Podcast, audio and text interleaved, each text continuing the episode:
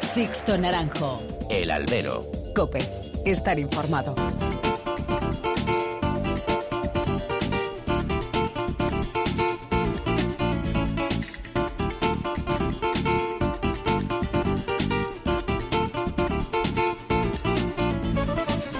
¿Qué tal? Muy buenas y bienvenidos a esta nueva emisión del Albero, a la cita con los toros que tenéis todos los miércoles aquí en cope.es. Han recibido un cordial saludo de quien nos habla de Sixto Naranjo en nombre de todo el equipo que realiza este programa.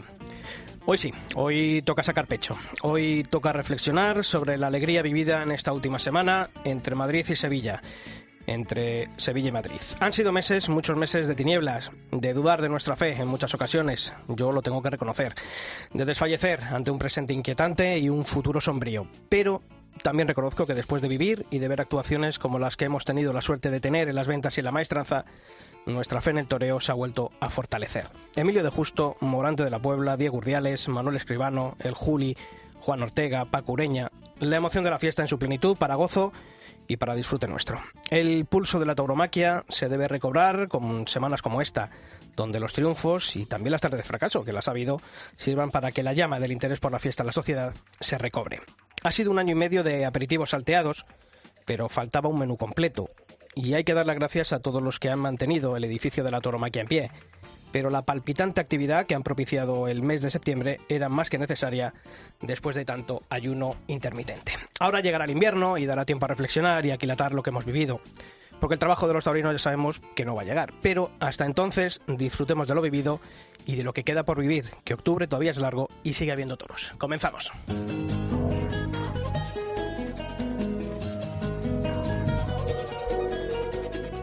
Y ya están aquí a mi lado, como todas las semanas, Julio Martínez, ¿qué tal, Julio? ¿Qué tal, Sisto? Muy contento. ¿Contento tú también? Ha tenido que llegar el final de la temporada para verlo mejor. Vale. Lo mejor llega al final, siempre. Siempre, para no quedarnos como esa de boca. Y Antonio José Candel. Antonio, ¿qué tal? Muy buenas tardes también para ti. Muy buenas tardes, en una tarde especial, En sin duda tarde- para, para el albero y para la cadena COPE. Efectivamente.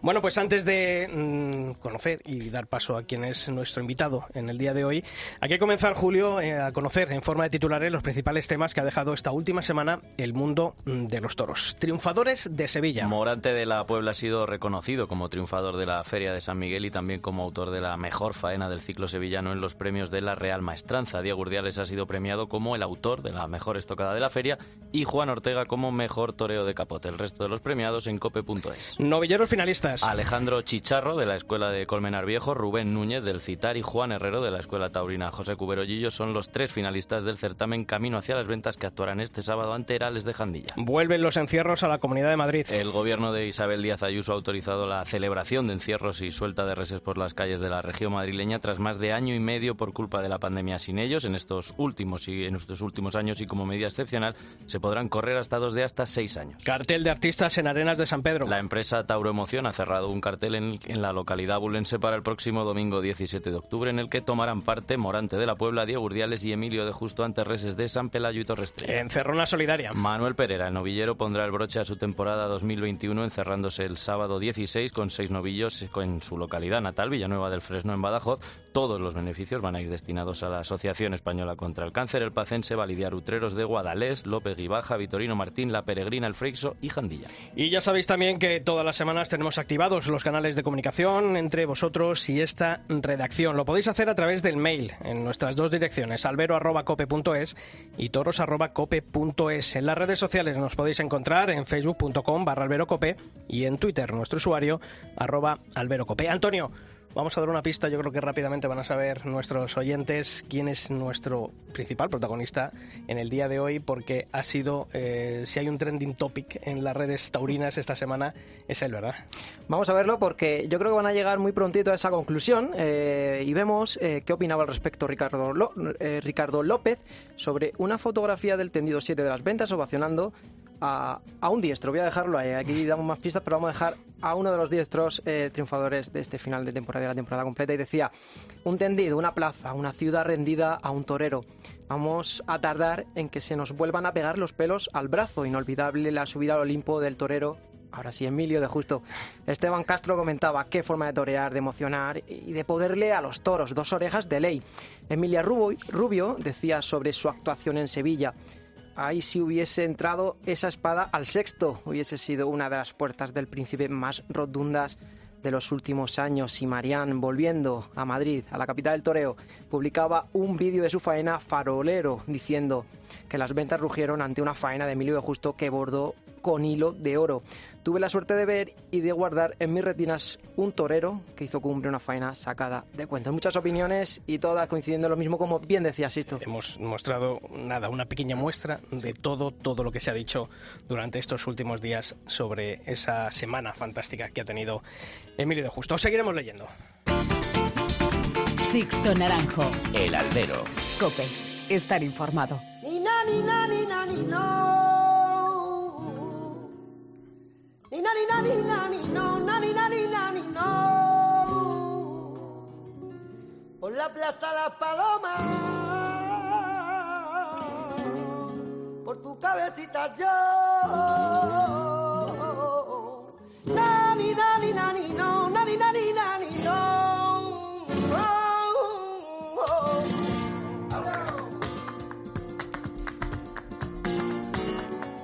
Emilio de Justo Torero, muy buenas. Buenas, ¿qué hay? Sí. ¿qué tal? Buenas tardes. ¿Sigues escuchando esta canción antes de salir a una plaza de toros? Sí. Qué sorpresa, la verdad que... Una sorpresa bonita. Sí, la verdad que mm, la escucho mucho y cada vez, si siempre antes de vestirme de torero es una canción que prácticamente desde novillero, ¿no? Duquende, que es un artista que, que me gusta mucho y, y la he escuchado mucho, esta bulería de, de Duquende. Oye, ha sido, decía, la semana fantástica de Emilio de Justo. ¿Cuántas veces ha soñado Emilio de Justo con poder cortar dos orejas en Sevilla y dos orejas en Madrid en, tan poco espacio de tiempo? Pues la verdad que imagínate, ¿no? Es algo que sueñas y sobre todo, bueno, como todas las personas en la vida tenemos sueños y tenemos mm, ilusiones, ¿no? De conseguir, pero la verdad es que viendo lo difícil que, que- es poder triunfar en, en una plaza como, como Madrid dos veces consecutivas y en una plaza como Sevilla, donde también la- el grado de la exigencia es muy grande, y poderlo haber poderlo haber haberlo realizado eh, en una temporada todo junto la verdad que es un sueño yo creo que más que cumplido no es unas sensaciones que no te las podría describir y, y la verdad es que reconozco que todavía eh, no he terminado de bueno de, asimilarlo y de digerirlo bien no porque son momentos que que son muy fuertes además hace poco fue lo de la tarde de Sevilla a, la- a los pocos días ha venido lo de lo de Madrid y, y bueno, todo muy seguido, pero tratando de, de digerirlo y sobre todo tratar también de tener los pies en la tierra, es importante, ¿no? Para seguir creciendo como torero y, y bueno, pero muy contento y muy feliz porque, bueno, si miro para atrás, eh, ahora mismo la situación es preciosa, ¿no? Aquí te hemos traído para que te mojes. Y siempre me gusta preguntar, ¿aquí quieres más a papá o a mamá? ¿Aquí qué te gustó más? ¿La tarde de Sevilla o la tarde de Madrid? Es que son distintas, la Sí, verdad pero- que... pero. Ya, ¿qué te voy a decir? A, a ver, es que las dos plazas he soñado con ellas desde niño. O sea, la maestranza de Sevilla tiene algo especial que no tiene ninguna plaza de toros en el mundo, ¿no? Ese, esa música, ese silencio, esa torería que se respira nada más entrar en ese patio de cuadrilla, ese albero, eh, esa sensibilidad de, de esa afición, ¿no? Eh, es algo que, que al- a, a cualquiera que nos gusta el toreo te hace sentir, ¿no? Y luego Madrid es que yo creo que es lo más grande, ¿no? Madrid es, el- es impresionante. Cuando Madrid se entrega, yo creo que no, no hay, no hay nada igual para un torero, ¿no? Yo es que te lo digo y se me está Mm. erizando la piel, ¿eh? Aquí lo ves. Eh, Yo hacía tiempo que no vivía una faena con la pasión, eh, ya no uno como aficionado, ¿no? Que también lo es. Iba a una plaza a emocionarse, luego para intentar contarlo. Pero el ambiente que se creó, mm, tocabas a la gente de al lado y allí saltaban chispas. Eh, no sé si a ti te llegó esa sensación, porque ya más allá de, luego de los gritos de torero, torero, ¿no? Cuando, cuando vas a recoger las orejas, pero durante la faena, ¿tú notaste cómo vibraba la Plaza de las Ventas? Porque yo hacía tiempo que no ve- veía vivir una faena con la intensidad como, mm, con la que se vivió por parte de toda la plaza. No sé si a ti te llegaban esas sensaciones abajo. Sí, hombre, yo estaba sintiendo eh, que es imposible no poder sentirlo. eh, ese olé tan seco, tan rotundo de Madrid, esa, ese eco que, tiene esa plaza cuando, cuando de verdad se entrega es algo indescriptible. y lo estaba sintiendo muchísimo, pero a la vez trataba de evadirme mentalmente un poco para seguir concentrado. Para seguir concentrado porque tenía delante un toro muy, muy exigente. Eh, estaba en Madrid y sabía todo lo que me jugaba y sabía que, que cualquier error, mm, cualquier mm, eh, punto de, de desconcentración, de, no estar metido como tenía que estar, eh, podía el toro llegar a desbordarme, ¿no? Porque es la verdad que fue un toro muy, muy fiero, muy encastado, necesitaba de mucho dominio, de, sobre todo de mucha entrega. Y entonces yo trataba de mantener mucho la, concentración y entregarme al máximo, pero, pero sí es verdad que, que esos oles de Madrid, esa forma de, de, bueno, de rugir y de, y de esa plaza, eh, no, no, no hay nada igual que eso. Y cuando ves salir a ese farolero, porque lo habíamos visto en, los vídeos que hay por la mañana por parte de, de la empresa, uh -huh. 623 kilos, creo. De esas hechuras muchas veces de García Grande, ¿no? De Sí. un poquito bastito.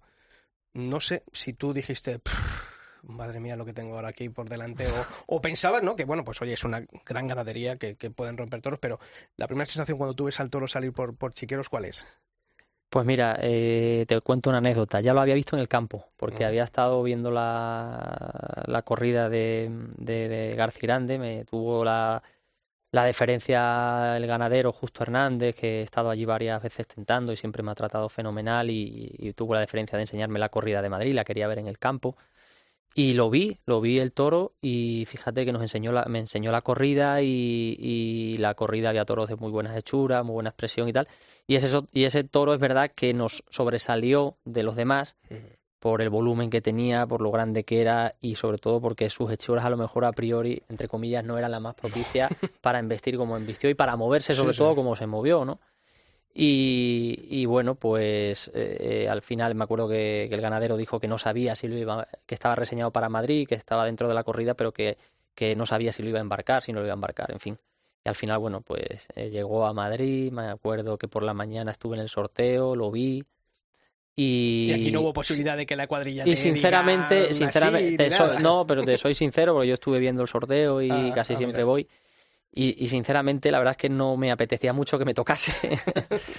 no era el toro más propicio, a lo mejor que te entre por los ojos, ¿no? A la hora de decir, bueno, ese toro puede investir, pues. Pero bueno, se demuestra que las grandes ganaderías, las ganaderías que tienen fondo, que tienen bravura, pues hay veces que pasan estas cosas.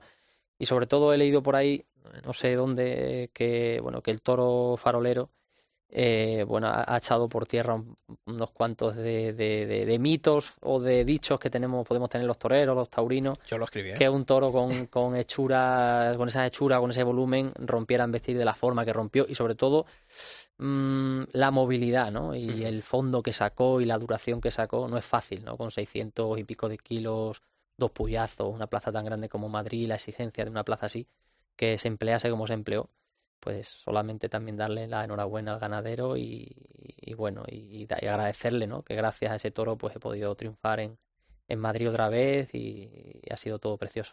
Tres puertas grandes en Madrid. ¿Se viven de manera distinta cada una de ellas o al final Mm. eso es un mare magnum de gente que te tira de las sombreras, de que quiere llegar a la furgoneta? ¿Se viven de manera distinta o, o- o ese trance de pasar la puerta grande es un torero lo vive de una manera similar? Hombre, sí se viven de forma muy distintas, pero siempre las sensaciones eh, parecidas en cuanto a lo que es la, pasión y la felicidad que salir a hombros en Madrid. Pero eh, es verdad que esta última puerta grande ha tenido mucha intensidad, mucha...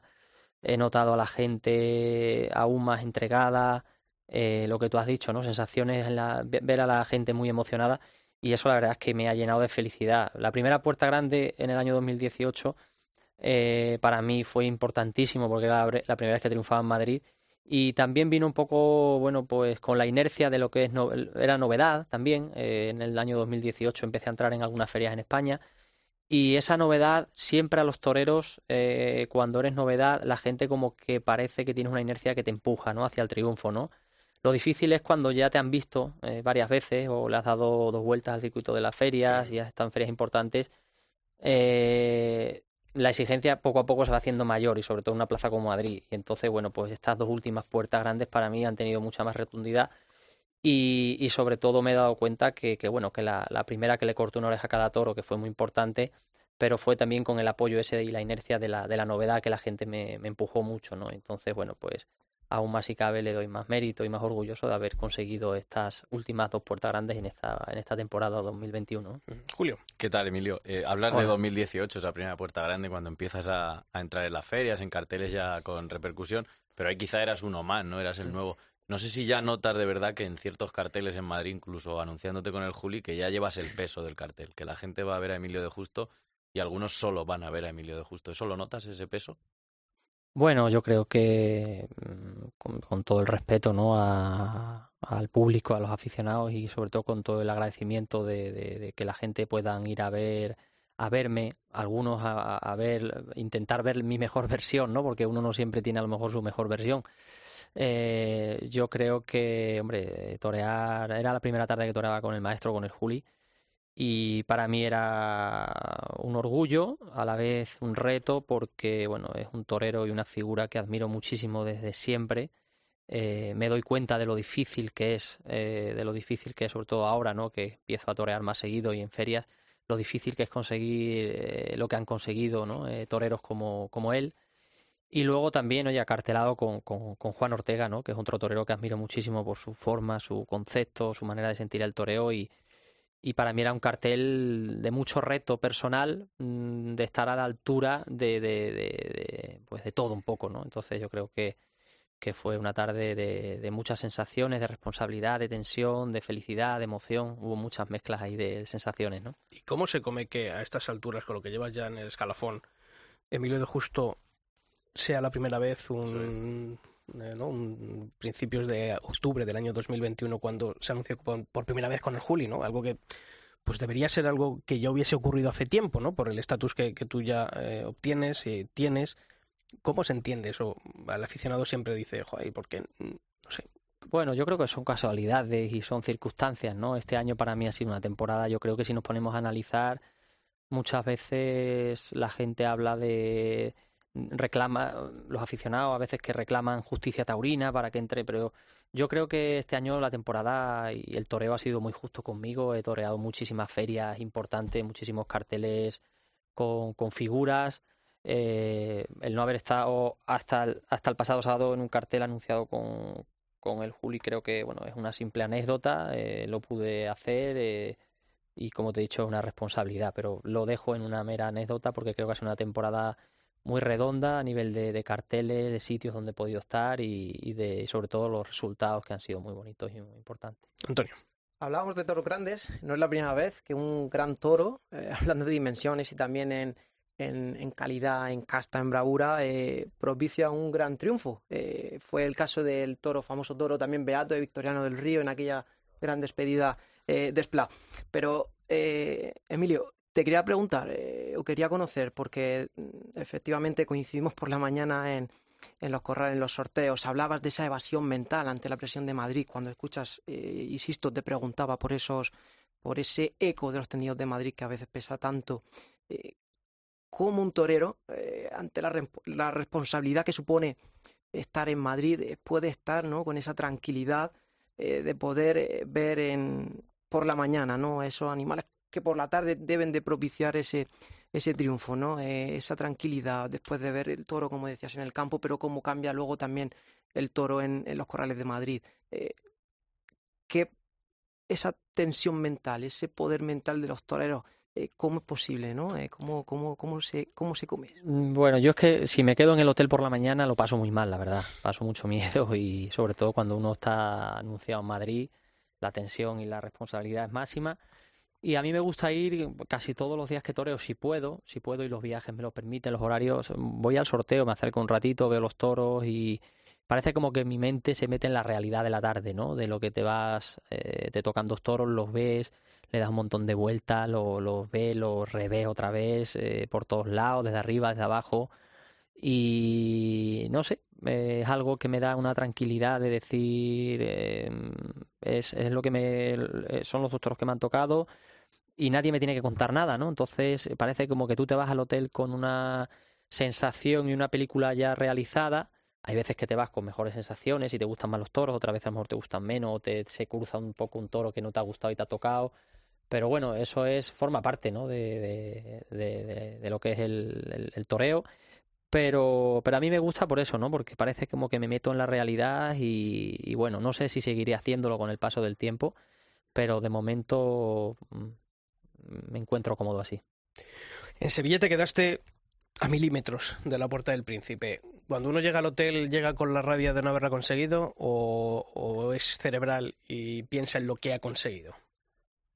Hombre, eh, la rabia es que es igual que es cuando cuando lo empiezas a asimilar te das cuenta de todo, de lo bonito que ha sido y de la rabia que te da también de, de que lo has rozado, ¿no? Y lo has tenido a milímetros y, y, por un pinchazo con la espada, pues lo has echado a perder. Pero es son momentos, esto de tantísima tensión, son segundos que pasan tan rápido en los que te juegas tanto que yo muchas veces eh, valga un poco que la diferencia, ¿no? Pero parece como cuando un futbolista va a tirar un penalti y se juega un, una final de una Champions o de un Mundial, que, que, que, todo pasa muy rápido, lo fallas, lo metes, entonces ahí pasa un poco eso, ¿no? Que, que lo tenía lo tenía en la mano, lo vi muy claro y igual, igual que el otro día en Madrid lo maté fenomenal, pues no entró la espada y, se perdió la, la tercera oreja que me hubiera me hubiera abierto la puerta en Príncipe y hubiera sido tremenda la felicidad. Pero luego interiormente, bueno, me quedé contento porque sentir también a Sevilla, sin ser un torero de, de, allí, a lo mejor, que siempre hay un poco esa leyenda que a los toreros de fuera a lo mejor les cuesta más entrar en Sevilla o te cuesta más que te reconozcan. Pero desde el principio me sentí como si fuera sevillano, la verdad, porque me trataron con una sensibilidad, un cariño y un respeto toda la tarde que, que y sobre todo eh, esa faena a, al segundo toro, al que corté dos orejas, eh, fue también de mucha intensidad y, y, sentí mucho a Sevilla y también, no sé, ha sido una de las tardes para mí preciosas, de las más bonitas del año. Pero jo, joroba que sacan los premios y no esté Emilio de Justo. Hombre, mmm, siempre uno tiene amor propio, ambición y uno quiere siempre estar entre los mejores, ¿no? Y, y bueno, y cuando uno ha hecho méritos y, y ha triunfado, pues más, ¿no? Pero... Eh, tampoco no entro a, no sé cómo decirte, para eso está un jurado, para eso hay aficionados que deciden, que valoran y, y unas veces te toca ser, ser premiado y otras veces por circunstancias no, pero tampoco me obsesiona, la verdad, sinceramente. Me, me hubiera encantado porque me hubiera hecho mucha ilusión de ser premiado en Sevilla, una plaza que, que me hace una ilusión, pero tampoco me ha quitado el sueño, ¿eh? tampoco, para nada. Si digo Emilio de Justo, figura del toreo, ¿a qué te suena? Bueno, pues eh, yo la verdad es que no me gusta ponerme etiqueta a mí mismo, ¿no? Eh, la palabra figura del toreo es algo tremendamente grande y, tre y tremendamente eh, delicada de pronunciar, sobre todo porque desde niño y desde siempre le he tenido muchísimo respeto al toreo y sobre todo a las grandes figuras que han llegado a conseguirlo. Yo no me pongo etiqueta de ninguna clase, soy Emilio de Justo, llevo mi camino, trato de, de, ser fiel a mí mismo y sobre todo de seguir ilusionando al aficionado, ¿no? que es lo que más me motiva para seguir creciendo como torero. Y luego ya, pues, eh, la etiqueta que la gente, los aficionados te quieran poner, pues eh, ahí ellos son los que como lo que he dicho antes del jurado, son los que deciden. Pero notas que... Para algunos mí... dirán una cosa y otros dirán otra, en fin, que no entro a valorar eso. Pero notas que mm, te ha costado derribar mmm, algo más, ciertas barreras que a lo mejor a otros toreros. Quizá por eso a lo mejor sabe mejor ahora, ¿eh? Mm, bueno, no sé. Eh, eh, puede ser que, oye, son muchos años de sacrificio y de lucha pero todo eso ha quedado atrás y, y, yo creo que cada persona y cada torero tiene en la vida tiene sus circunstancias. Hay unas personas que le ha costado más conseguir su, su, sueño y su objetivo en la vida y a otras pues les ha venido todo más rodado de cara y le ha sido más fácil, que más fácil no hay nada, que delante del toro aquí no hay nada fácil. Pero yo estoy muy contento, te vuelvo a repetir que creo que el toreo ha sido no muy justo, sino justísimo conmigo eh, tengo que dar las gracias ¿no? a, todo el mundo que en los momentos difíciles también me apoyaron ¿no? y estuvieron a mi lado. Pero ahora estoy viviendo un momento muy bonito y, considero que, que, que, me encuentro en un, en un lugar pri, privilegiado en el toreo que siempre soñé.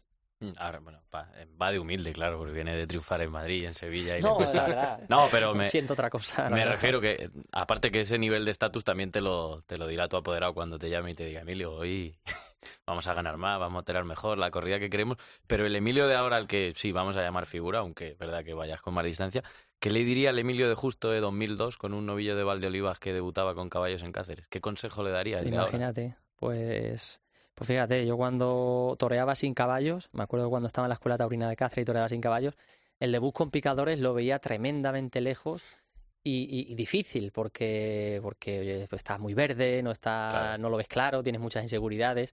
Y me acuerdo que aquel día de- del debut con picadores en Cáceres, que fue en el 2002, creo, 20 de abril del 2002. sí, Todo apuntado. eh, me impresionó mucho llegar a la plaza, al patio de cuadrilla, y encontrar allí los picadores, los caballos de picar, porque claro, toda la vida había torado sin picadores, Claro. los caballos de picar no los había visto en la vida, ¿no? Y cuando escuché, oye, los cascos de los caballos allí en la- el patio de cuadrilla, con los petos y eso, uff, dije, esto va en serio, esto es una cosa que me he metido en, un- en una profesión que es muy seria, ¿no? Y impre- me impresionó, me impresionó, ¿no? Y consejo, pues, que le daría aquel entonces, pues imagínate, eh, yo creo que la afición y la vocación ha sido clave en mi resurgir como torero. Esas dos bases han sido fundamentales. ¿Te sigue impresionando, eh, Emilio, esa llegada eh, tarde tras tarde? El torero, el hombre, se acostumbra a esa llegada al patio de, de cuadrillas en, en tardes de tanta responsabilidad. Hombre, te vas acostumbrando porque lo vas viviendo día a día y parece como que forma parte de tu, de tu, de tu vida ya, empieza a formar parte de tu vida y, y poco a poco lo empiezas a asimilar. Pero es verdad que cada tarde que uno se viste de torero, sea donde sea, sea la plaza que sea, eh, pues lo vives con mucha, yo lo vivo con mucha responsabilidad, con, lo pasas mal, ¿no? Porque, porque como te he dicho antes, sigue uno teniendo muchas inseguridades, seré capaz, no seré capaz de estar a la altura de esto, seré capaz de hacer lo otro, lo que he entrenado, lo que he hecho en el campo, quiero hacerlo en la plaza.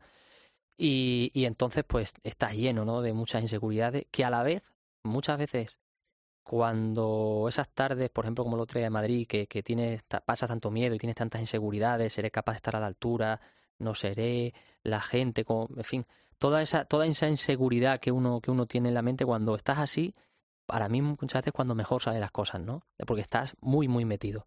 Cuando tienes ese punto de tranquilidad que parece que, que estás confiado al máximo en ti, que dominas todo, no me gusta esa sensación porque ya la he tenido algunas veces y, y- y luego te encuentras sorpresas que te, que te descolocan un poco. Entonces, prefiero esas tardes de, de estar así de, de metido y de tener esa, ese miedo y esa inseguridad. Yo recuerdo una tarde en San, el San Isidro del 2010, creo, eh, una corrida de los Bayones, tres avisos después de una Mm. cena que, que estuvo bien, Emilio de Justo. Y no sé si ahí entran dudas, ¿no? En tardes de esta, eh, cuando uno echa la vista atrás, ¿no? Y, y- y recuerda tardes como esta, ¿no? Ahora estamos viviendo lo Mm. bonito, ¿no? Pero cuando uno recuerda, bueno, pues tardes como esa, ¿no? Que es la parte más dura, ¿no? El decir, joder, vengo a Madrid, la oportunidad. se- ya no es que se me vaya, es que encima me han dado los tres avisos Mm. y al final las estadísticas muchas veces cuentan, ¿no? La gente no, no, no echa cuentas de, de lo bueno, sino nos Se quedamos con lo malo. aquello, claro. ¿Cómo, ¿Cómo recuerdas tú, no? Ese- esa época tan dura, ¿no? Que luego al final te hizo tener que irte a América, ¿no? Eh, ¿Cómo Sí. recuerdas esos, esos tiempos, Emilio? Hombre, pues esa tarde eh, ha sido la tarde más dura y más desagradable de mi vida como, como torero. Mm, Prácticamente ha sido la tarde de, creo que fue un 16 de mayo del 2010. Mm, Hmm. Esa tarde fue, me, vamos, me hizo desaparecer del mapa, ¿no? Por, por bastante tiempo. No estaba maduro, no estaba preparado en aquellos años, eh, no tenía la madurez suficiente para afrontar para afrontar compromisos como es anunciarse en un San Isidro y más toreando tampoco, ¿no? Porque cuando se torea muy poco o casi nada y te lo tienes que jugar toda una carta, eh, es muy, muy difícil, una profesión que los milagros no existen, ¿no? Entonces, eh, fue culpa de, de mía, de, de, de, de mi, de mi persona, de que no estaba preparado, no estaba maduro, no, no, no, no debía de haber afrontado esos retos tan pronto y sobre todo no teniendo la capacidad sufici- suficiente para hacerlo. Pero bueno, miro para atrás y me siento más orgulloso aún de haber sido capaz de remontar no una situación de empezar desde cero, sino desde menos muchos, ¿no? Por, por lo que había pasado en aquel, aquel día, ¿no? Entonces, como bien dicen, me marché a Colombia, luego empezó eh, una remontada que, que, fue muy difícil y que tardé años en lograrlo, pero se cabe, ya te digo, me siento más aún orgulloso porque superar eh, es, e, esas cosas que me ocurrieron en aquellos años ha, sido muy difícil, pero miro para atrás y, ha sido bonito y me siento orgulloso de haberlo conseguido. Mira, Emilio, aparte de nosotros que estamos aquí dándote un poquito la tabarra, hemos querido también que distintas personas eh, del mundo de la comunicación, aquí compañeros nuestros de la cadena COPE, también, bueno, pues tengan la oportunidad de, hacerte alguna pregunta, ¿no? Y vamos a empezar con Ángel Espósito, el director de, La Linterna, que te, comentaba esto. Hola, Emilio. Soy Ángel Expósito, el Tron. Mm, partiendo de la base de que efectivamente esto de la tauromaquia es cultura, cultura con mayúsculas, ¿por qué ¿Por qué crees que se ataca tanto? ¿Por complejo? ¿Por tirar piedras contra nuestro tejado? ¿O por ideología? ¿Os sentís víctimas los toreros de la ideología, de lo políticamente correcto? ¿Y qué recorrido tiene esto? Bueno, qué sorpresa, ¿no? Una pregunta además de muy interesante, ¿no? La, que me acaba de hacer Ángel y se la agradezco. Eh, la verdad que bueno, mm, es verdad lo que dice, ¿no? Ahora mismo hay... Yo pienso que, la, sociedad en general eh, mm, se ha vuelto muy sensible, ¿no? Muy demasiado sensible, mm, diría yo. Cuando empezaba a querer ser torero a finales de los años 90, 98, 97, que empezaba con, con la ilusión de, de empezar a entrenar ya pues no, no, notaba una, no notaba una sociedad tan, tan sensible o tan extremista en, en ideas y veía la fiesta de los toros a nivel político que fuera de un color o de otro se defendía con mucho orgullo. No sé lo que ha pasado, la verdad. Mm, pienso que, que, hizo bastante daño cuando se mm, prohibieron los toros en Cataluña. Yo creo que ahí la gente, o sea, los partidos a lo mejor que estaban un poquito a la contra y los antitaurinos y las organizaciones antitaurinas pues vieron a lo mejor una, una batalla ganada y se ensañaron cada vez más con, nosotros, ¿no? Luego ha habido mucha gente acomplejada que pertenece a otros ciertos grupos políticos que, dicen defender la fiesta y no han sido capaces de defenderla con, con agallas, con orgullo, con, la verdad que siempre que siempre creo que se ha defendido y a pesar de que eso, ¿no? de que es una, una, una, profesión o una, una fiesta, una tradición nuestra que está llena de, de, sinceridad, de, de, emociones, de verdad, de yo creo que, que bueno, que mm, demasiado mérito tiene la fiesta de los toros, que ya por sí sola se, se sigue defendiendo a día de hoy y sigue siendo vigente, ¿no? Entonces, bueno, pues no lo sé, yo creo que es un cúmulo de todo, de ideología, de falta de mm, también de conocimiento, de no, de no conocer la, de verdad la fiesta de los toros por dentro. Es un cúmulo de todo. Pues mira, vamos a escuchar hablando de políticos a un político. Vamos a escuchar al alcalde de tu pueblo, José Ricardo Rodrigo, el alcalde de Torrejoncillo, que nos dejaba también esta pregunta para ti. Bueno, pues desde el ayuntamiento de, Torrejoncillo y en, nombre propio como, como alcalde y como aficionado también, eh, taurino que, que soy, le, traslado mi más sincera eh, enhorabuena. Yo creo que ya son varios, varios años los que lleva eh, pues teniendo muchísimos triunfos. Una persona siempre, siempre cercana y que ni en su día por, por, las complicaciones que tuvo hasta llegar a, ahora a lo más alto eh, dejó de, mantener ese contacto con, con, sus ciudadanos, con sus amigos, ni ahora que está en lo más alto sigue siendo una persona humilde, eh, con la que se puede hablar y siempre dispuesto a, ayudar a, su pueblo en, la medida de lo posible y a su fiesta, por supuesto, a las fiestas taurinas aquí de, de Torrejoncillo. Y, me gustaría, si, si tenéis la oportunidad de que le trasladarais, pues una pregunta, a un recuerdo. Yo recuerdo sus inicios aquí en, en Torrejoncillo, aquellas tardes en las que como novillero pudo, pudo empezar a, a, matar algún novillo aquí en, en nuestras fiestas. ¿Qué recuerdos, qué recuerdos tienes de aquella, de aquella época en sus inicios cuando era un niño nuevo era un novillero que, aún tenía y toreaba sin picadores. Bueno, pues nada, muy emocionante poder escuchar a, Ricardo, al alcalde de, de, mi pueblo, del que además él sabe y, todos mis paisanos saben que me siento muy, muy orgulloso de, ser de, Torrejoncillo. y de, y de haberme criado y de haber vivido allí tantos años y, y, bueno, y de seguir siendo de allí porque me considero de, de, allí, ¿no? He pasado también muchísimos años en Cáceres y en ciudad entrenando en la escuela taurina, pero la verdad que ellos saben que mi corazón y mi sentimiento es, es de ser torrejoncillano y le agradezco, ¿no? Le agradezco enormemente que, que bueno, que a Ricardo que haya podido intervenir y, y decirle que, que en esos años que yo empezaba, ¿no? Como becerrista o como noviero sin picadores y que tenía esa ilusión de poder ser torero, pues tengo recuerdos preciosos, ¿no? Porque, bueno, yo me acuerdo de, de un hombre que le quería mucho y le tenía mucho cariño, y él a mí, era José María Arias Torres, que ya falleció y que fue alcalde de Torrejoncillo eh, en aquellos años que yo empezaba a querer ser torero y que me mostró todo su apoyo eh, me acuerdo que dos o tres años seguidos me compraron el ayuntamiento un añojo, un heralito para que los matase en la parte seria de lo que es el festejo popular. Y, y bueno, eh, imagínate, ¿no? Porque torear tus primeras veces ante tus paisanos era para mí como torear en Madrid, ¿no? La responsabilidad que sentía era, era, era enorme, más en tu pueblo, ¿no? Que la gente te mide más, ¿no? Y recuerdo, recuerdo algunas tardes allí en la, en la plaza, bueno, pues una plaza de, de palos de Talanquera que se sigue teniendo. Pues yo creo que, que, miras para atrás y emociona, ¿no? Porque son momentos mágicos en los cuales te das cuenta que, que todas las personas tenemos una base, ¿no? Y tenemos unos inicios y tenemos unos momentos en los cuales necesitamos arrancar.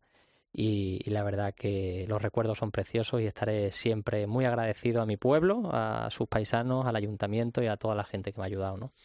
Mira, también un compañero de esta casa, un gran aficionado, es el director de la mañana de fin de semana, es Antonio Raiz, y por atención a esta pregunta. Muy buenas, maestro. Muy buenas, Sisto.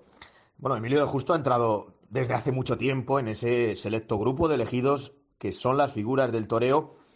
Y este otoño es verdad que se ha consagrado definitivamente, pero no ha sido algo ni mucho menos inmediato. Por eso a mí me gustaría preguntar al torero y también al hombre, ¿cómo es ese cambio en el que pasas de un momento en el que solo los más fieles confían en ti, nos cuentas con, un, con los dedos de la mano, ¿cómo es ese momento en el que pasas luego a un escenario en el que todos son alabanzas y te ves rodeado de un montón de gente que incluso en algún momento te dieron la espalda o que ahora se arriman por algún tipo de interés? Ya digo, me dirijo al maestro como torero, pero sobre todo como hombre, como persona.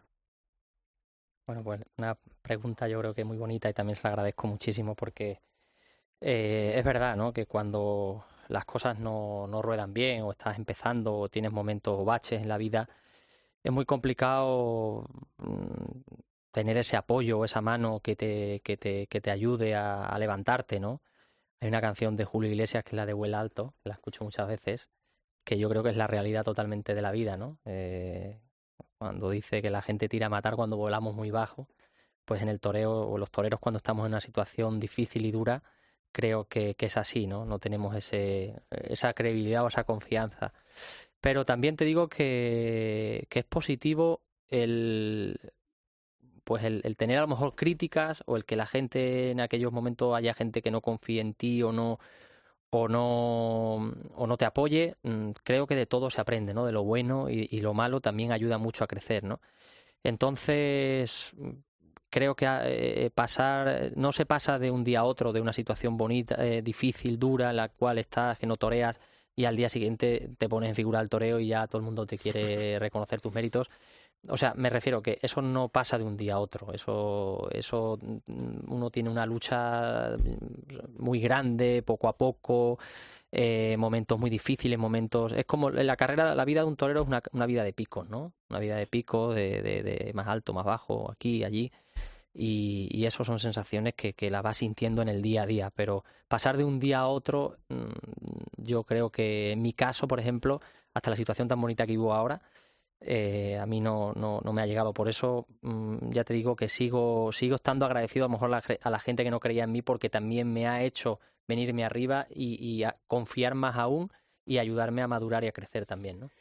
También hemos querido que le pregunte a Emilio de Justo, yo creo que el ganadero al que su carrera está íntimamente relacionada, ¿no? Si hablamos de, de, Emilio de Justo, tenemos que hablar de Victorino Martín. Y Victorino Martín también le ha querido preguntar a Emilio de Justo. Emilio, en tu dura lucha, que es un ejemplo para todos los que quieren ser toreros, ¿pensaste alguna vez en tirar la toalla? Si así fue, ¿cuándo y por qué? Bueno, también. Directo, ¿eh? Agradecido a, a mi amigo Victorino, que bueno, que le tengo mucho cariño y que y, mu- y mucho agradecimiento también, ¿no? Porque en esos años difíciles y duros en los que no toreaba, pues siempre en su casa, por lo menos tenía, tenía tentaderos de vez en cuando, ¿no? Y, eso también es de, es de agradecer, ¿no? Y además con, su familia en el trato personal siempre he tenido una relación muy, muy bonita y de mucha confianza y, y bueno, pues eh, una ganadería que gracias a ella también eh, he podido obtener triunfos importantes y he podido resurgir. Eh, tirar la toalla como tal y, mm, abandonar, quizá a lo mejor cuando pasó aquello de los tres avisos en Madrid, sí es verdad que te entran dudas y que, que lo ves ya prácticamente todo negro. Pero mm, rotundamente decir, bueno, lo dejo porque ya es imposible, no he tenido nunca esa sensación. Pero sí he tenido la sensación de que las cosas se me ponían muy cuesta arriba pero como he dicho antes, ¿no? Mi afición al toreo, mi pasión por el toreo, eh, mi vocación, mi, mi, mi ilusión de seguir viviendo y haciendo vida de torero y no dedicarme a nada más eh, y además eh, privarme de todo lo que es la juventud de una persona y entregarla al toreo, pues al final, gracias a Dios, ha tenido, ha tenido recompensa. Entonces yo creo que ha merecido la pena. Pero nunca tampoco al 100% pensé en dejarlo así como así, ¿no? Y por último, a quien es torero, pero también tiene un cargo de responsabilidad. Es el director gerente del Centro de Asuntos Taurinos de la Comunidad de Madrid. Estaba orgullosísimo estos días de, lo que has conseguido. Lo escuchamos el otro día en la linterna con, con Ángel Espósito y lo primero que decía, le decía Miguel Avellán a Ángel Espósito era hablar de, tu triunfo. Y también le, hemos, le hemos querido mm, pedir a Miguel Avellán que haga alguna pregunta a Emilio de Justo. Bueno, pues eh, no me queda nada más que rendirme a la, a la maestría de, de don Emilio de Justo, ¿no? Yo creo que sin lugar a dudas para mí eh, y muy por encima de o a diferencia de, del resto es el claro triunfador de la temporada. Yo creo que estamos ante, un- ante un torero de toreros y, y me enorgullece el, el hecho de poder decirlo así, ¿no? Y bueno, pues eh, en cuanto a qué le preguntaría al maestro, pues eh, yo creo que si él eh, considera que, que tiene el techo eh, pronto o, si es del pensamiento como yo así lo creo que no tiene techo, ¿no? Bueno, qué, emocionante ¿no? recibir también ese mensaje y esa, ese- esas palabras de- del maestro Miguel Avellán, al que admiro mucho, al que cuando yo empezaba a querer ser torero en la tapia de los tentaderos de Victorino lo veía, porque en aquellos entonces lo apoderaba eh, Victorino, y luego pues verlo crecer como, como gran figura que, que, fue y todo lo que consiguió en el toreo y, bueno, gracias a Dios me une una, una relación de amistad muy bonita con él y, y, la verdad es que mm, tengo una anécdota muy bonita, ¿no? Que cuando yo iba al, al campo de Tapia, a los tentaderos de Victorino, eh, me acuerdo que me recogió una noche él eh, en el coche, eh, lo había estrenado, además yo creo que acababa de triunfar en Madrid y demás, iba con su cuadrilla, con el Jaro y demás, y yo entré con mi Macuto de capote y muletas y acababa de estrenar el coche y me entré en el asiento de atrás y con la ayuda le pinché todo el techo. Le rompí el techo le y muchas veces lo recordamos y el otro día también se lo, se lo recordé porque la verdad es que esas cosas no se olvidan y, y la verdad es que, que bueno y además también bueno pues reconozco ¿no? que, que ahora mismo está en, un, en una situación en un cargo que no es nada fácil que no es nada fácil que trabajar como lo está haciendo y, hombre y creo que, que, que da todo lo mejor de él por la fiesta que es su pasión y, y por Madrid y por su plaza y, y luego bueno pues eh, decirte que que lo que me ha contado de lo que me ha preguntado de si, si creo que tengo techo por supuesto no yo creo que este invierno este invierno es un invierno muy importante y muy clave para mí para seguir creciendo como torero para seguir muchas cosas que tengo que mejorar. Y, bueno gracias a estos triunfos eh, yo creo que mm, también uno se convence más no moralmente te convence más de que de, ti mismo y creo que puede ser un invierno en el que pueda mm, crecer y mejorar muchas cosas Esto ha sido la parte seria, pero como tenemos aquí a un gamberro de Albacete que se llama Julio Martínez, pues Tengo de todo, le ¿eh? hemos pedido que te haga pasar un ratillo, bueno, pues de, de hacerte pensar, Emilio. A ver, Julio, cuéntanos. De menos a más, pero es con trincherazos, ¿eh? O sea, no, no hay que extenderse. Te digo, las ventas, Frascuelo, Rafael de la Viña y el Molinero. ¿Qué te dice ese cartel? Hombre, Qué bonito, ¿no? Porque fue, fue la primera corrida de toros que vi aquí en, en Madrid que me trajo mi padre y que la vi desde una andanada. Creo que fue en el año 97, una corrida de estas de verano. Y si no recuerdo mal, si no recuerdo mal, yo creo que la corrida era de. No me acuerdo si era de los eulogios o de Diego Garrido. Pero el cartel era aquel, el cartel era aquel, sí, señor. Ahí me pilláis. ¿Sabes cuántas corridas han matado desde la alternativa? Mm, No. Ciento- 147, ya te lo digo yo. Muchas gracias por el dato. ¿En cuál has estado más cerca de tu concepto de perfección? Uf, no lo sé, la verdad que eh, muy complicado en tantas tardes que recuerde uno que ha podido estar al nivel que, que uno sueña o haber hecho esa faena parecida a la que haces entrenando que el salón, claro. ¿no? No sé, la verdad que pff, no te puedo decir. Creo que queda, queda muchísimo por, por mejorar para lograrlo. Este año toreé un toro muy, muy a gusto en Arles, un toro de jandilla que lo pude torear, sobre todo con la mano izquierda, muy, muy a gusto. Y ha sido uno de los toros que, que me ha hecho sentir sensaciones parecidas a las que. Porque muchas veces tú sueñas y piensas el toro de una forma y luego te sale de otra, ¿no? Dependiendo del toro que tienes delante, ¿no? El estado de WhatsApp de Emilio es José Monje Cruz, por siempre. Dime un tema de camarón para celebrar tus triunfos. Eh, otro de rabia y miel, es un tema que me encanta. Muy buena. ¿Sigues siendo de pasta con atún o te has pasado ya al chuletón? No, la verdad que sigo siendo de pasta con atún y la verdad que desde siempre ha sido una de mis de mis preferencias. Te leí en una entrevista que todo el dinero que ganáis los toreros es poco y ahora que te estará entrando buen dinero y que te va a entrar buen dinero, ¿qué proyectos tienes más allá del toreo? Pues, hombre, eh, mm, siempre uno, no sé cómo decirte, tiene ilusiones por, por, por, mm, porque, eh, o sea, como que, que siempre siente uno que debe de darse caprichos y cosas que siempre ha soñado tener y, y- y le gustaría tener, pero tampoco una cosa que me preocupe de en excesivo, la verdad que no, no es una obsesión, no es una obsesión la que tengo con ese tema, la verdad. Lo dejamos por el camino. Este domingo voy a ir a comer a la tienda con mis padres. Eh, ¿Con qué brindasteis el, el sábado por la noche después del triunfo? Porque aprovecho que pagan ellos para pedir lo mismo. Vino, Bueno, champán. Alguna, alguna copita nos tomamos, sí. Por eso, pero dime, ah, no sé, algún vino, algo. Bueno, tomamos cerveza, alguna copita de ron, algo así, pero vamos. Haga un mix. Un mix. Y la última, el 2 de mayo de 2022, el año que viene, ¿de qué ganadería van a ser los toros de la encerrona de Emilio de Justo en Madrid? Mm. No sé, vamos a pensarlo todavía, queda mucho. ¿Pero la encerrona o los toros? Las dos cosas.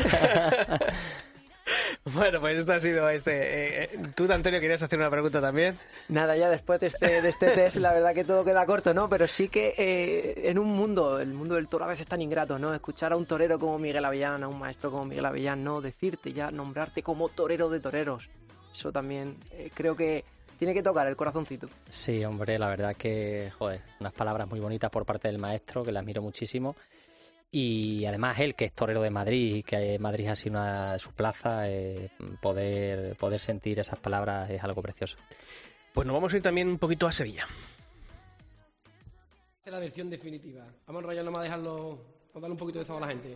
Vamos al lío.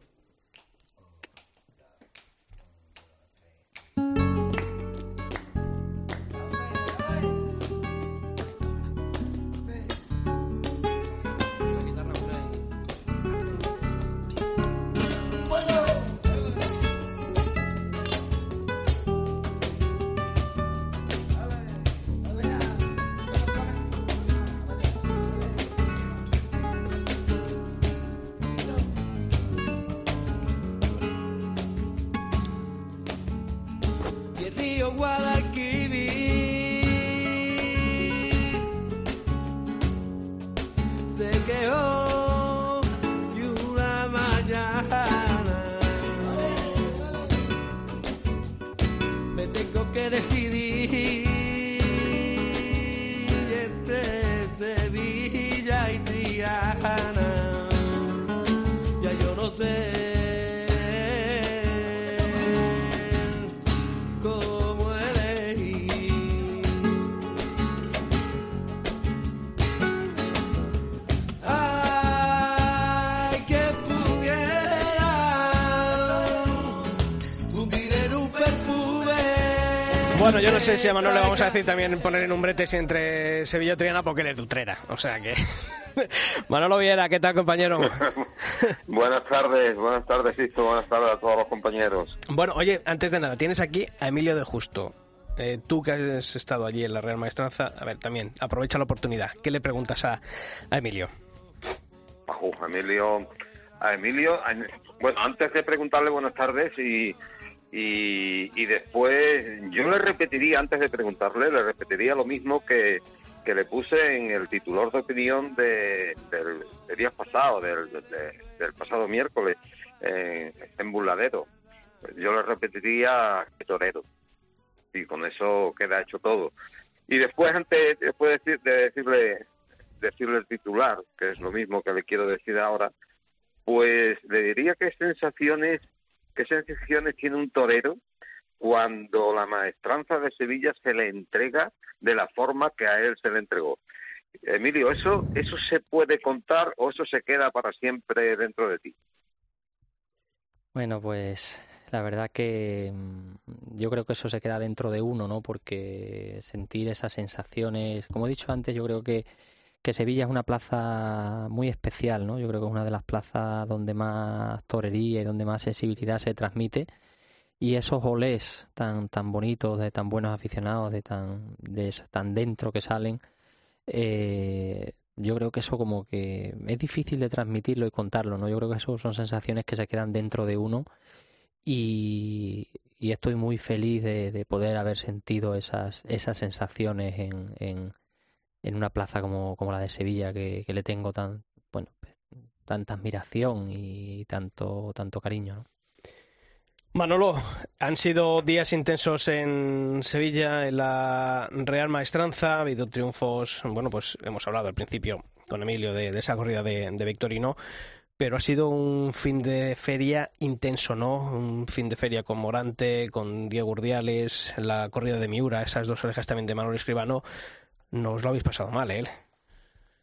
Sí, sí, sí, ha sido ¿cómo decir? La, esta feria de ha tenido más cosas buenas que, cosas regulares y cosas malas, evidentemente, y eso sería para analizarlo, pero pero se han visto cosas muy importantes. Ha sido ha sido una feria eh, de verdaderamente toreo de capote. El clasicismo se ha impuesto a todo lo demás. Eh, a la gente eh, está en, en, estos momentos por el clasicismo, ha pasado muchas veces de, de, esa banalidad a lo que nos tenía acostumbrados muchísimas tardes de toro y después ha habido toreros que, que han estado fenomenal. Ya eh, has hablado con, con uno de, de los que han sido, pues yo creo que una de las mejores faenas que se han dado en la Feria de Sevilla, en, el jurado de, de, de la Real Maestranza, donde, donde asistí, pues se votó mucho la faena de, de, de Emilio y, y, ha habido faenas importantes como también la de Diego Ordiales y sobre todo pues pues eh, este final de, de, ese fin de fiesta eh, entre el sábado y, y, el domingo con Morante de la Puebla, ¿no? Sobre todo la del viernes con Morante y la del domingo con los Miuras, que tuvo la mala suerte de, de no poder torear nada, nada más que uno, pero pero se vio en el momento tan, tan, tan, tan importante de, de, toda su carrera. Yo creo que lo más importante de toda su carrera artística, ¿no? Después de, de 25 años, ¿no? 20 años y pico de, matador de todos. Yo creo que, que Sevilla se va a entregar por completo también a Morante de la Puebla y, ha hecho una feria importantísima que ya hacía mucho tiempo que, que no se le veía y que no le investió un toro en, en Sevilla, ¿sabes? Eh, de gente al final la gente ha respondido, ¿no? Eh, fíjate que lo decíamos, ¿no? Sevilla y Madrid podían haber aforado más eh, espectadores en estos fines de semana ya, en los que las restricciones han, caído. Eh, ¿Tú crees que hubiese habido mejores entradas todavía en Sevilla de no, bueno, pues de haber echado un poquito la pata adelante la, empresa? No lo sé, queda esa duda, porque ha habido cinco llenos de no hay billetes. Pero después es que eran, eran, eran, los que decía eh, Ramón Valencia que, que, no iba a ver si se aumentaba, ¿no? Sí, sí, pues la, lo, lo, ha habido, ¿no? Y sobre todo han sido todos llenos donde donde ha actuado Morante de la Puebla. en, en, las actuaciones de Morante se ha puesto el cartel de no hay billetes. Yo creo que, que al, al subir el aforo se ha conformado con, hacer lo que tenía y no y no poner a la venta más entradas. No sé si por logística, eh, no sé por qué otras extrañas circunstancias. Yo creo que se ha quedado ahí y o, o veía que, que sobre todo en los días laborables pues esto se- iba a ser difícil.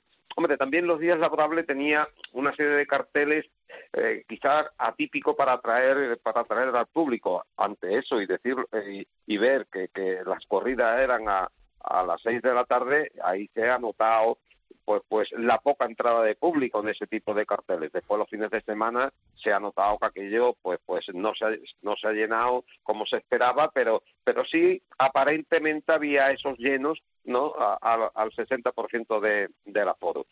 No sé, yo creo que si la feria se hubiese puesto de jueves a, a- a domingo, hubiese sido muchísimo mejor y el, y el público hubiese acudido muchísimo más, aunque teníamos el hándicap también de algunas corridas ya que se solopaban con la feria de, de, de, de San- de Madrid, de la Sí, feria claro. de Claro. en las ventas.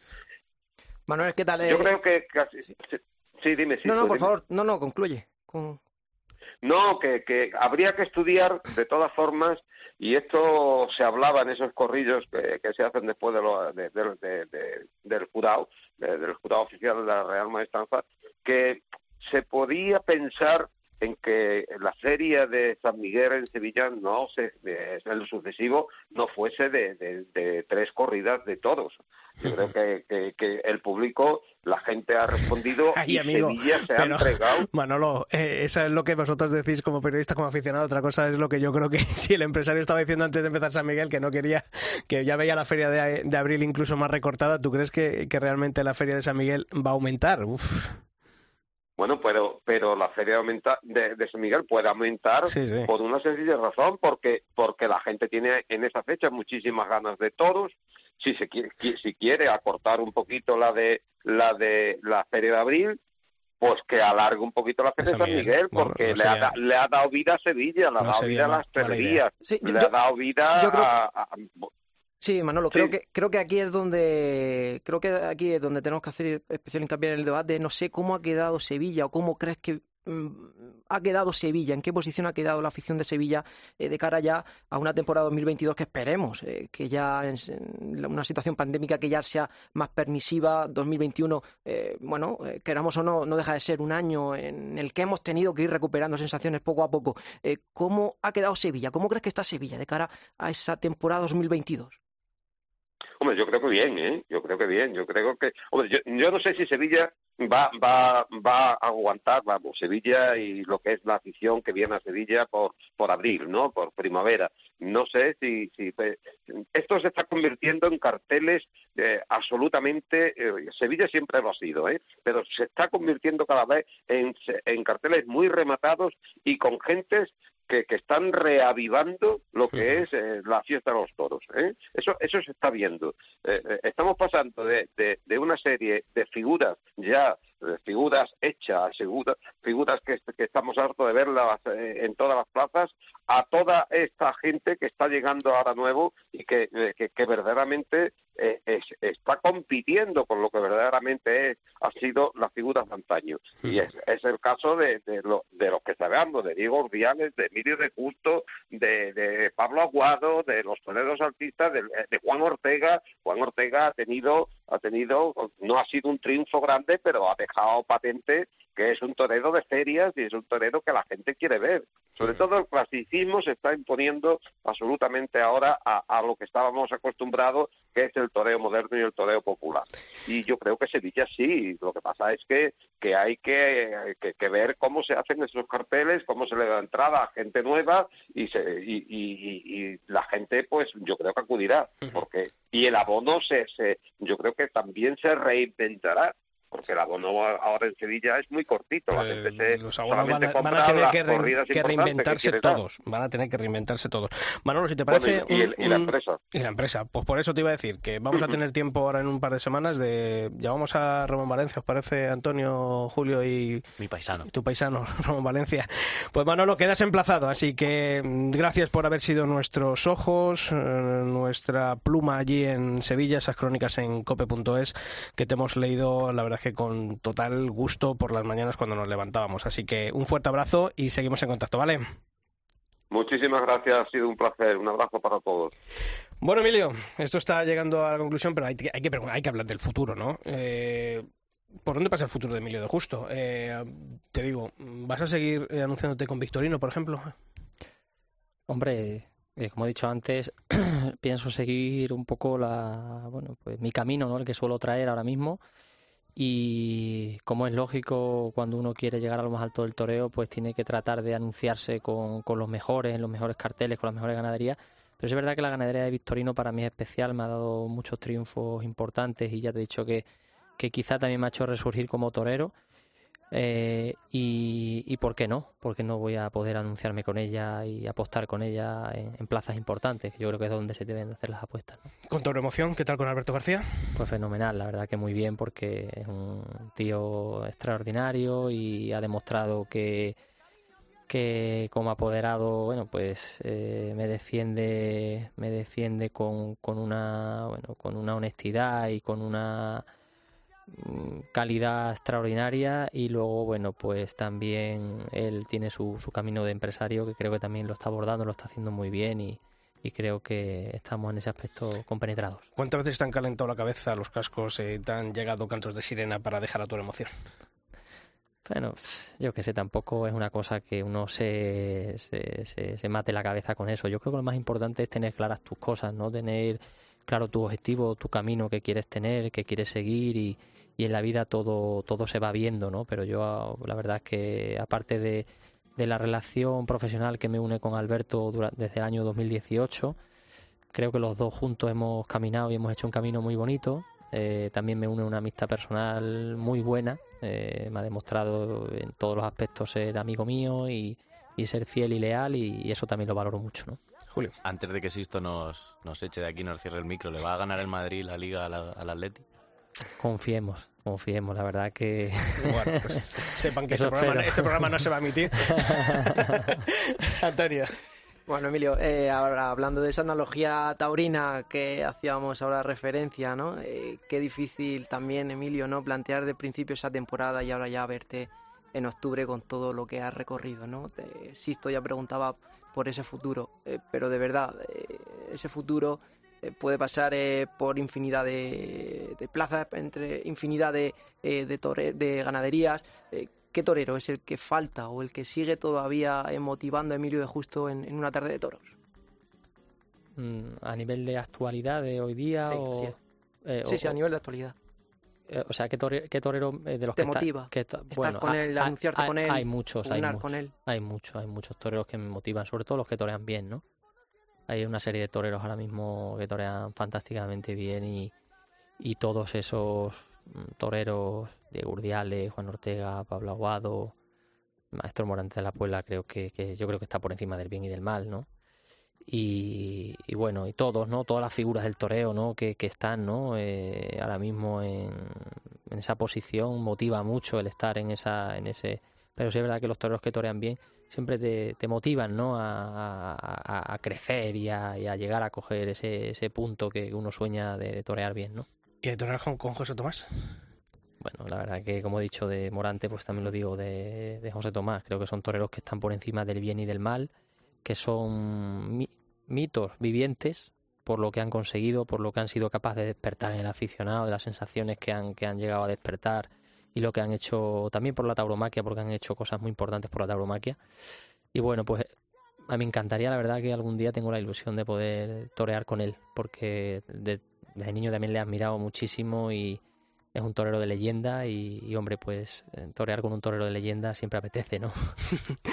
pues Emilio de Justo, además me gustaría decirte algo, ¿no? Que, lo, bueno, aquí en esta casa, además estamos muy cerquita del, del, de arriba, seguro que allá arriba ha habido alguien que este año ha estado muy contento y seguramente estará muy orgulloso de lo que ha logrado Emilio de Justo. Nosotros lo que hemos pretendido aquí ha sido que hayas pasado, bueno, pues una hora agradable hablando de toros, hablando de ti, de tu futuro y que te esperamos de nuevo cuando tú quieras venir para hablar de triunfos tan grandes como este o incluso más.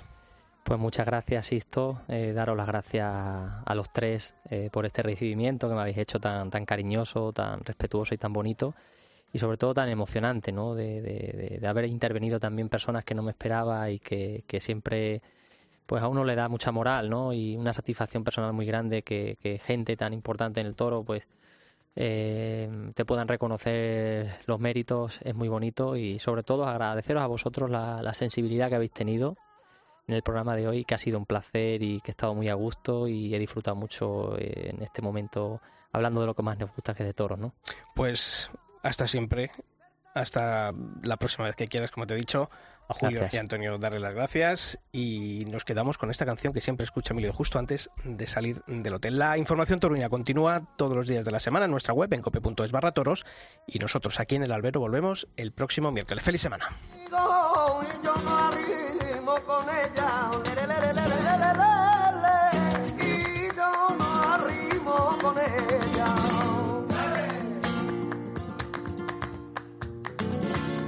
Sixto Naranjo. El albero. Cope. Estar informado.